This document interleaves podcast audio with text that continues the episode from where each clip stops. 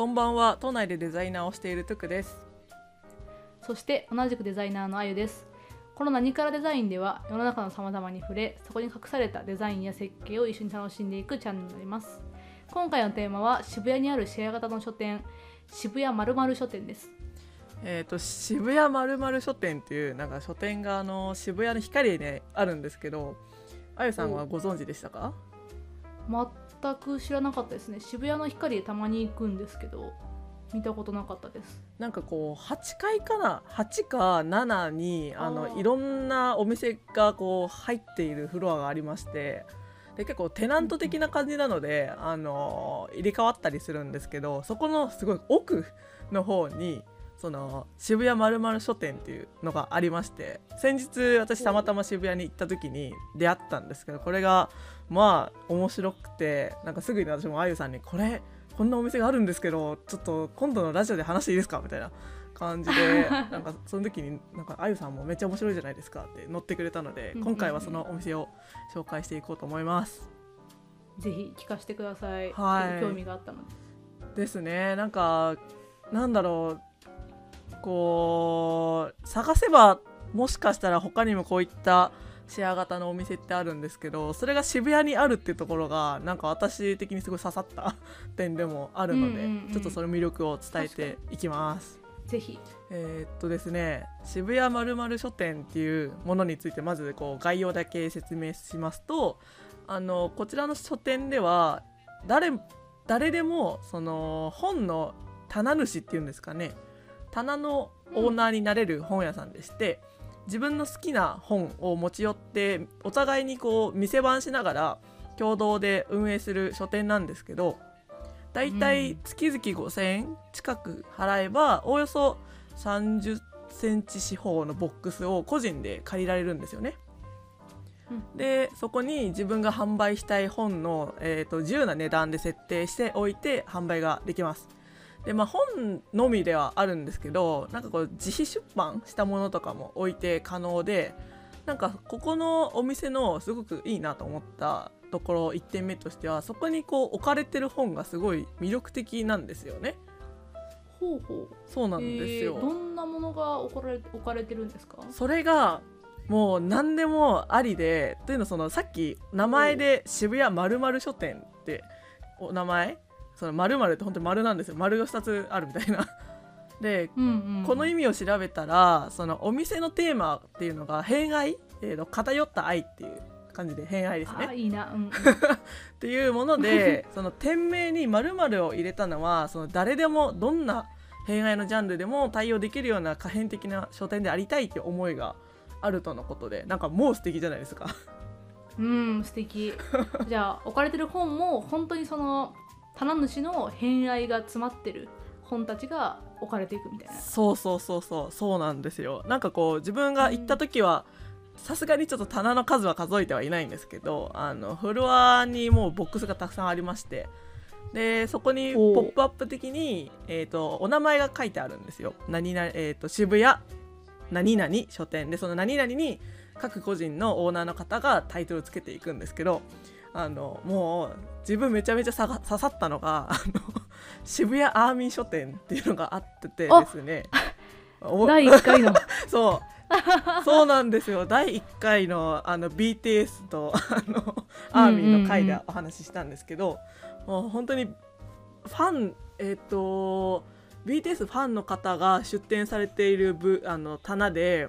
あの置かれている本がもう BTS の本しかなかったんですけど雑誌とかね。で、えっと、ただ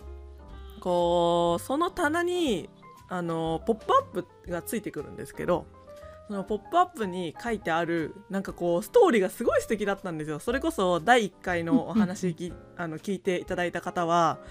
あの分かると思うんですけど BTS はそのアイドルじゃなくて自分の生活とかを支えてくれたみたいな感じのストーリーが書かれていてですね。でこのアーミー書店のオーナーはなんか会社員の女性の方らしくて。なんかっていうなんかその出店している方のナラティブっていうかなんか人生が覗けるみたいな面白さがすごいありまして。うーん。結構エモいですよね。すごいねエモいエモいしあのアーミーの回で話していたあの布教することがファンの使命みたいなうん。話をここでそのポップアップとかその場所を使ってやっちゃってるっていうのがいろんなその業界いろんなその趣味の偏愛の世界でやれるっていうのはすごくエモいしぜ実際見てみたいですね。うん。うん。いやーそうなんですよね。なんか本当にあのーどうしても本屋に行くと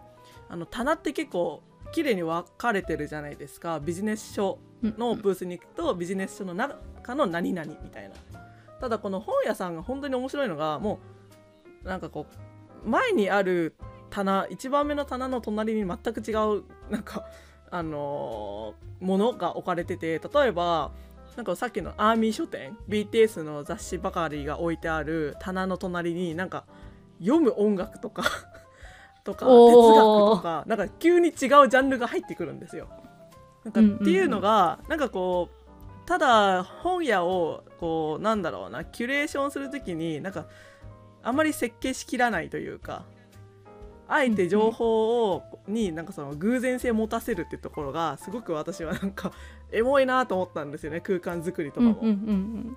確かに結構今 Kindle とか電子書籍が結構多くなってるじゃないですか。うんうんなった時にあの本当の本屋ってどういう機能なのって考えた時に私は結構あのふらーっと歩いてあこの本いいかもって言って買ったりするんですよ。うんうんそういう機能を本屋に思っているからこそその偶然性があってあこんな世界あるんだみたいな垣間見えるのは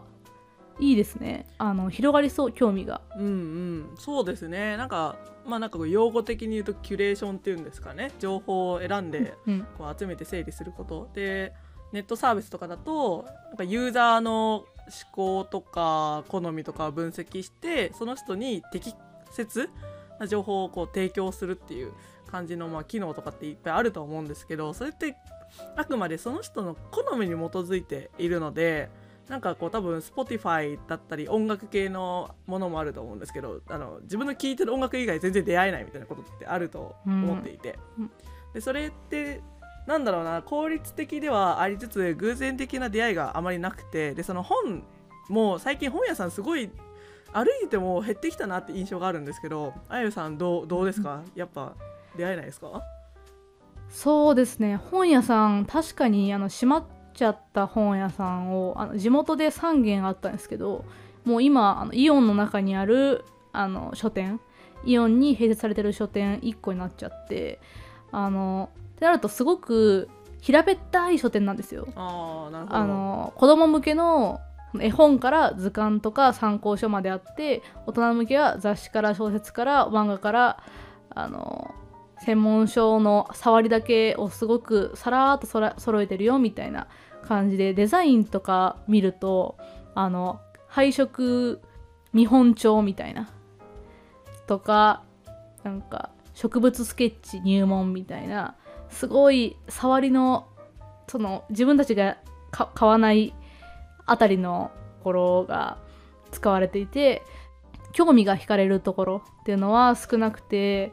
その出会いが少なくなってる本との出会いの場所が少なくなってるなっていう実感はすごくありますね。確かに。なんかこうどうしても大型の書店とか、まあ、チェーンの書店とかだとこうピックアップされる本ってやっぱこう対象の人をどれだけ広く、えー、と顧客としてアプローチするかっていうところが結構大事な点になるのかなと思った時にどうしてもなんだろうな情報が全部フラットに見えちゃいますよね。さっきの色彩の本とかも、なんかこう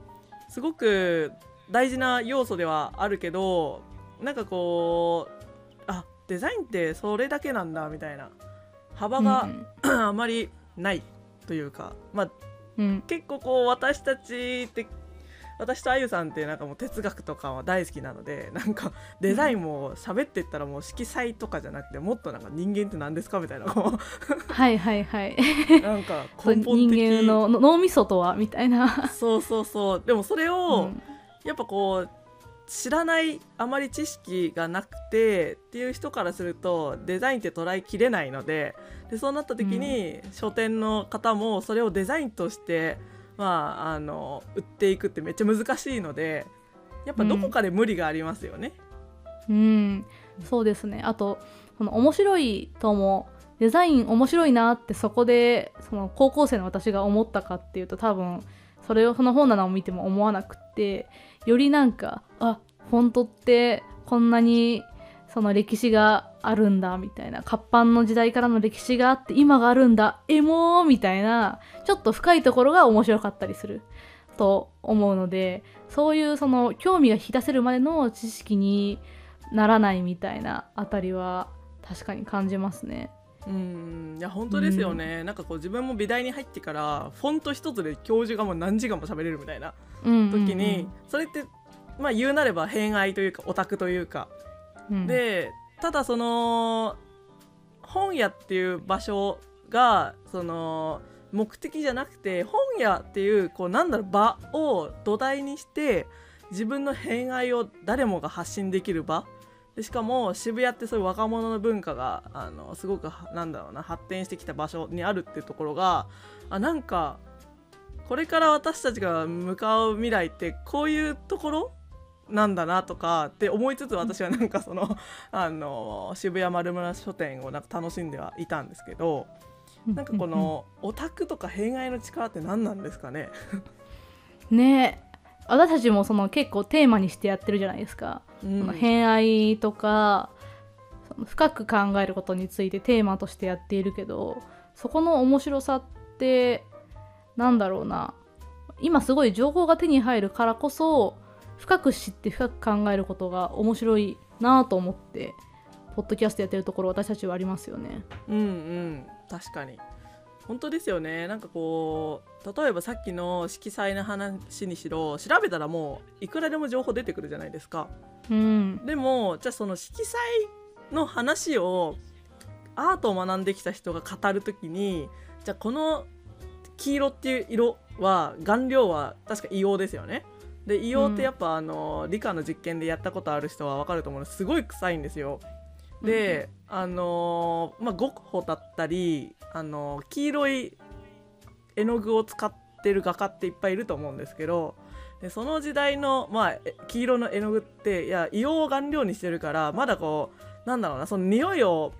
消すまでの技術がなくてでその顔料をいっぱい使った画家さんってめちゃめちゃ自殺してるんですよ。でそれがうん。売れないから自殺したのか、それともただ単に硫黄の匂いで気持ち悪くなってそれで絵を描き続けててきたからなんか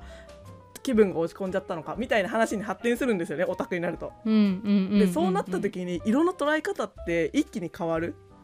っていうのがあって、やっぱなんか誰かしらのなんか主観で捉えた情報にもすごくこう価値があるというか。の中で、あのーなんかそれを能動的に触れてなんかなんだろうな。なんかこう汲み取っていくというかなんでそれが面白いんだろうみたいなことを共感していく態度って結構大事な気がするんですよね。今の社会っていうかネット社会において。うんうんう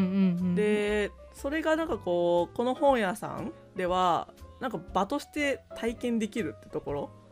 うん。でさっきの、まあ、アーミー書店もそうですけどなんか自分が好きなものを誰かがそこでまた好きな人に出会えるってめちゃめちゃ貴重な体験な気がしていて。しかもそれがあることでなんかこう自分の考えだけじゃないところによりどころを置けるじゃないですか。うんうんうん、なんか本当にそういう体験って今すごく必要なのかなと思ったりしましたね。うんうんう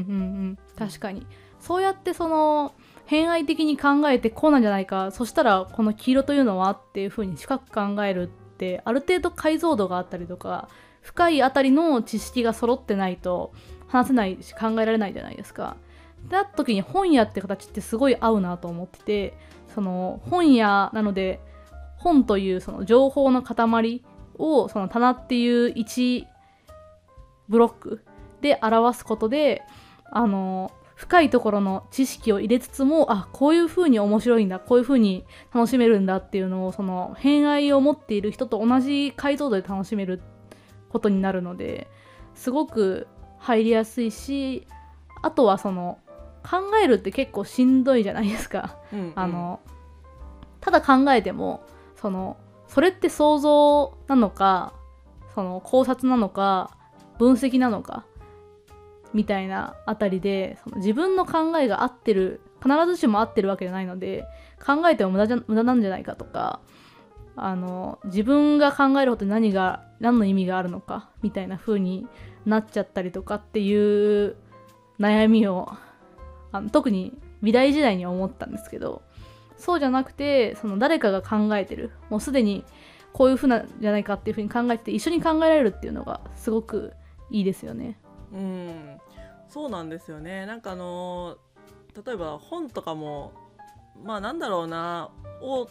きな書店とかでも多分何かしらのテーマ性を持って本をピックアップしてそこの棚に置かれて本が売られてると思うんですけどそれをピックアップした人の思いってわからない。じゃないですか実際になんか書店のスタッフさんにこれなんで置いてあるんですかって聞かないじゃないですか。でもなんかそこにすごく私はコミュニケーションの可能性を感じてるというか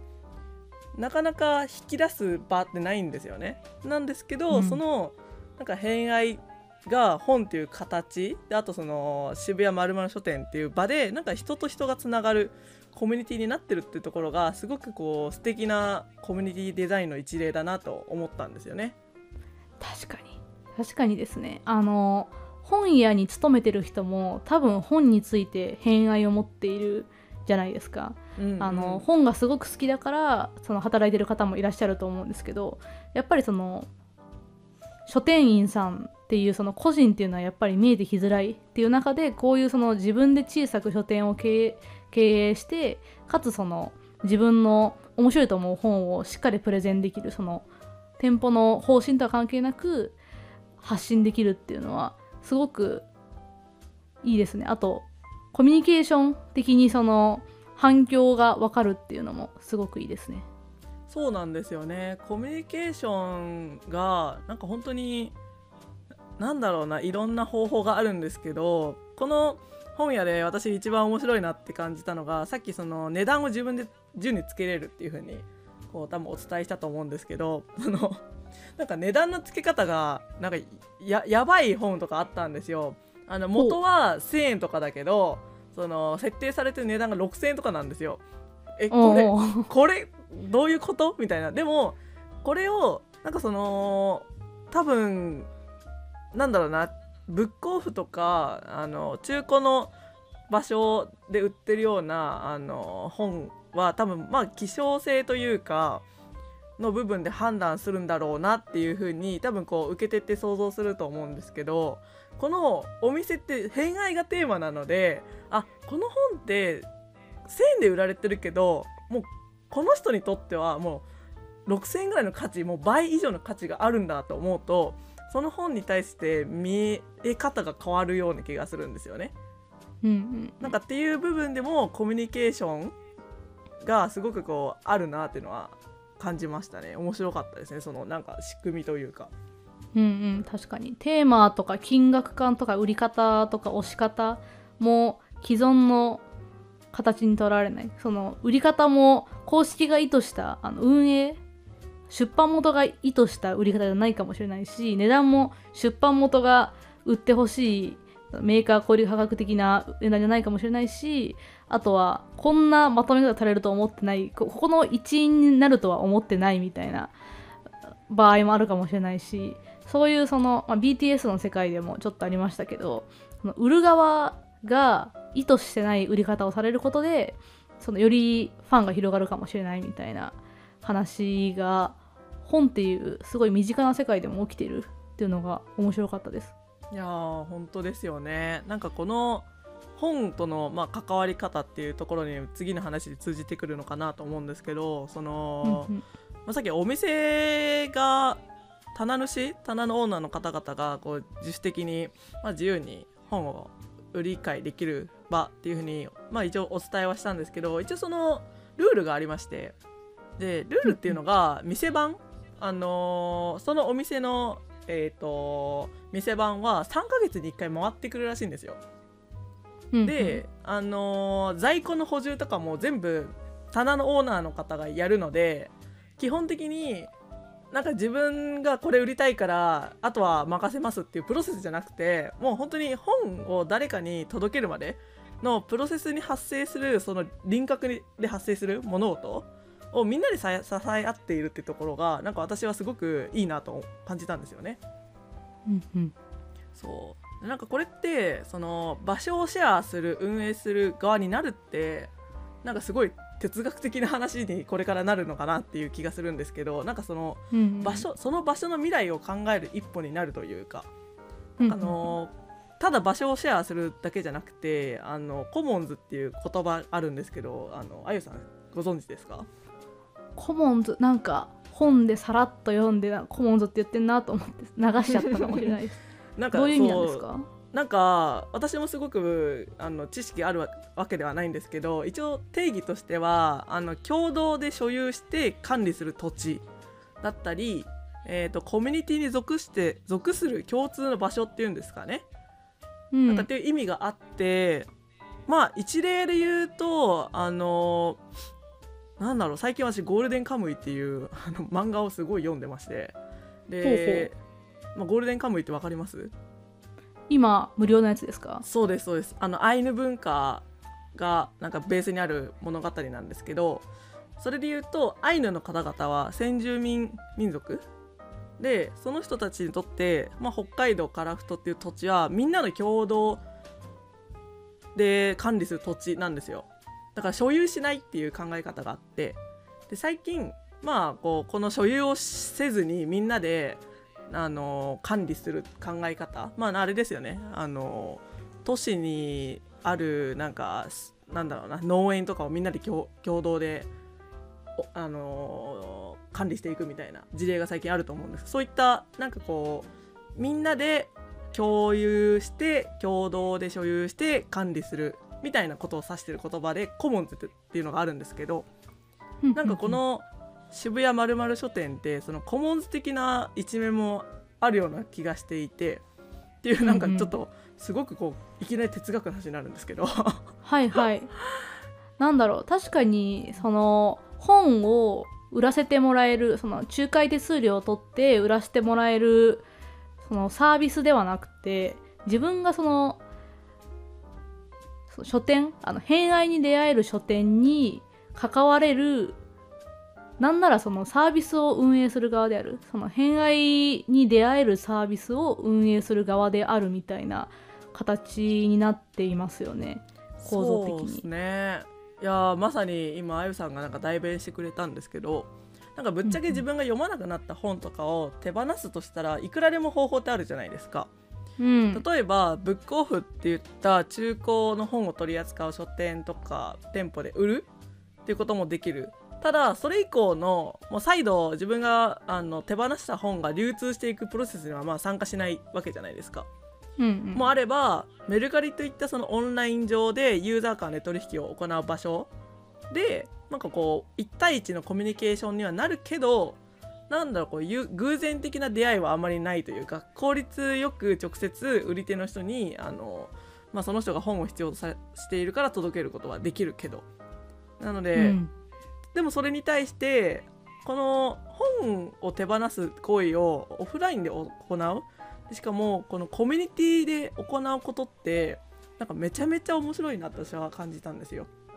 うんうん。っていうのもこう本をまああのオフラインで売るってさっきのブックオフみたいな、まあ、仲介手数料とかが発生するような場所だったらその本を売るために発生する要素空間設計だったり集客とかなんか金銭面的なものってまああまりあのー担わなくていいというか。でもそういったことをみんなで管理する。でそれって絶対管理を誰かしないといけないので。でそのみんなで管理するっていうところがなんかその偶然的な出会いにつながることもあるしでさらにん。コミュニティにまた人が集まるっていうことにすごくこうつながるような気がしているんですよね。なるほどな。確かに。あのメルカリでたまに起きてる現象で例えばめえ手紙が入ったりとかっていうことがあったりとあとおまけが入っているみたいなことをたまに SNS で見るんですけど、ただその難しいのってメルカリってそのものが欲しくてその本のものとしての価値を求めて価格を交渉というか価格に納得して買ってるわけであって興味があって買ったのかそのものとしての価値を買買ってそのもしかしたら次転売するのかってわからないじゃないですか。確かにね。だからそのオフラインで偶然出会って偶然興味を持って偶然買ってそこからその生まれるコミュニティってやっぱりすごく価値がありますよね。すごい純粋なその興味でつながってるから価値があるなと思いました、うんうん。いやーそうですね。なんか本当に偶然的な出会いってなんか 今めちゃめちゃ大事なんだなって私は感じていて、うん。最近コミュニティの意味とかを考えてしまうんですけどなんかそれで私なりに一つ今あの大事にしたいこう思いっていうのがあってなんか人それぞれが持っている違う価値観とかナラティブ文脈とかなんか思いとかをなんか交差させてそこからなんか一緒に良きコミュニティの未来を考えていくことがコミュニティを作る意味なのかなって私はすごい感じているんですよね。で、うんうんうんすごい大きな話に広げると私たちが生きてるこの社会だったり地球とかもその人間と自然生き物とか植物とかがお互いに持っているコモンズだし、コミュニティでもあるような気がしていてで加えてそれって現在を生きてる私たちだけじゃなくてこれから生まれてくる人類も持っている権利じゃないですか。うんうんなんかそのそうなった時にそのまあ地球環境社会のこの場の未来を考えることってどっかで一緒に管理していくとか責任を担う必要があるのかなと思っていてただ近年のなんかこう地球環境だったり社会問題があまりにもこう複雑すぎてですねなんかそれについて思いを寄せるにはなんかちょっとまだ私は想像力が足りていない気がしていて。うんうん。なんか結構しんどくないですか？なんか私が小学校の時から、まあ、リサイクルとかっていう単語が出てきたんですけど今のなんかこう子供の授業とかは SDGs のアイデアを考えましょうみたいな。うんうんもうなんで何もなんか子供たちはあの生まれていきなり未来の責任を なんかなんか考えてくださいって言われてなんかやばいなっていうのがあってあゆさん的にどう思いますか、そうですね。あのーなんだろうな。生きてたら環境をちょっとは汚染するじゃないですか。うん。で何かしらそのでもまあその生きていて絶対に汚染しないことはできないんだけどその考えないこととはまた別だと思っていて、うん。そのかん何かしら自分が生きてる世界であっても自分の関わっているお仕事が起こす影響いいものも悪いものももそうだしあとは自分の関わってる地域の未来にとって未来もそうだしっていうあたりでそのいろんなあたりをその考えずに生きるんじゃなくてその考えた上で選んでいたいなと生き方的に思うんですよね。なのでその自分はそのめちゃめちゃ環境問題にその課題感があるとかあとはそのなんだ二酸化炭素を絶対減らさないとっていうような課題感はすごい不便を思ったわけでもないしすごいその課題を感じる時があったわけでもないから思ってはいないんですけど知っておきたいとか一旦考えて自分の中で結論を出しておきたいっていう欲求はあってただやっぱり私もトゥクさんと一緒であの知識も足りないし想像力も足りないしあとは考える力も足りないなと思うのでやっぱりこういうその考えている人の場っていうあたりでその一緒に考えるとか教えてもらうんじゃなくて一緒に考えられる場っていうのはコミュニティとしてすごく素敵だなと思います。うん本当ですよね。うん、そう知識がないからじゃあ考えなくていいのかって,、っていうのは別問題でただね考えるのはしん。どいって中でやっぱこうなん。かそれでもどうすれば考えようとするのかっていうのはなん。か自分がその場に属しているとその貴族感、えー、とうん。カイルに属すっていうので貴族感だったり責任感を感じるっていうところってめちゃめちゃ私は大事な体験だと思っていてただ今の私自身はベトナムから日本に来たのでなんかどっちの感覚も分かるというか改めて日本を客観視した時に結構受け身になっちゃうことが多いというかすごく裕福で恵まれているのでなんか違和感を抱かない時って結構あってただいろんな人と対話する中で絶対違和感ってどこかしらでみんな感じているところがあってそれを対話を通してなんかこう認識していく行為がすごくこうコミュニティで作るべき体験だなと思っていてだからこう今回はまあ本屋っていう事例だったんですけどなんかその本屋って事例からそういったコミュニティとかコモンズになんかすごくこうつながるようななんかこう書店なんだなっていうのが私は今回すごくこう感じたことですね。うんうんうん私たちってまあこういうラジオやってるからやってるというのもあるし話しててもそうですけど考えるの好きじゃないですか、うんうん、だし考えている生き方が好きだなみたいなところを私と徳さん共通で感じていて、うん。私も今回の書店すごく素敵だなと思ったし行きたいなと思ったんですけど多分そういうあたりに響いてる。考える最初の一歩としてすごくいい場所だなと思ってるんじゃないかなって私も思いました、ぜひぜひ行ってください。なんか普通にはい本屋として楽しむのもすごく楽しいんですけどそういう風になんかちょっと視点をめちゃめちゃ広く持った時にこれがなんか今、えー、と小さなスペースで本屋って開かれてるんですけど仮にそれがなんか渋谷のなんだろうビルのワンフロア全部醤油なんかこうで展開されててあの渋谷まる書店が。っていう未来になった時にめちゃめちゃ私はワクワクしたのでなんか引き続き私も応援していきたいですね。いいですねそうみんなんか自分の偏愛を推していることが当たり前になる世界とかは嬉しいし自分たちもその一員になりたいですよね。うんですね。うんうんうん、というわけでいろいろ話してきましたが渋谷にあるシェア型書店渋谷まるまる書店いかがでしたでしょうか？デザイナーのあゆとトゥクでした。バイバイバイバイ。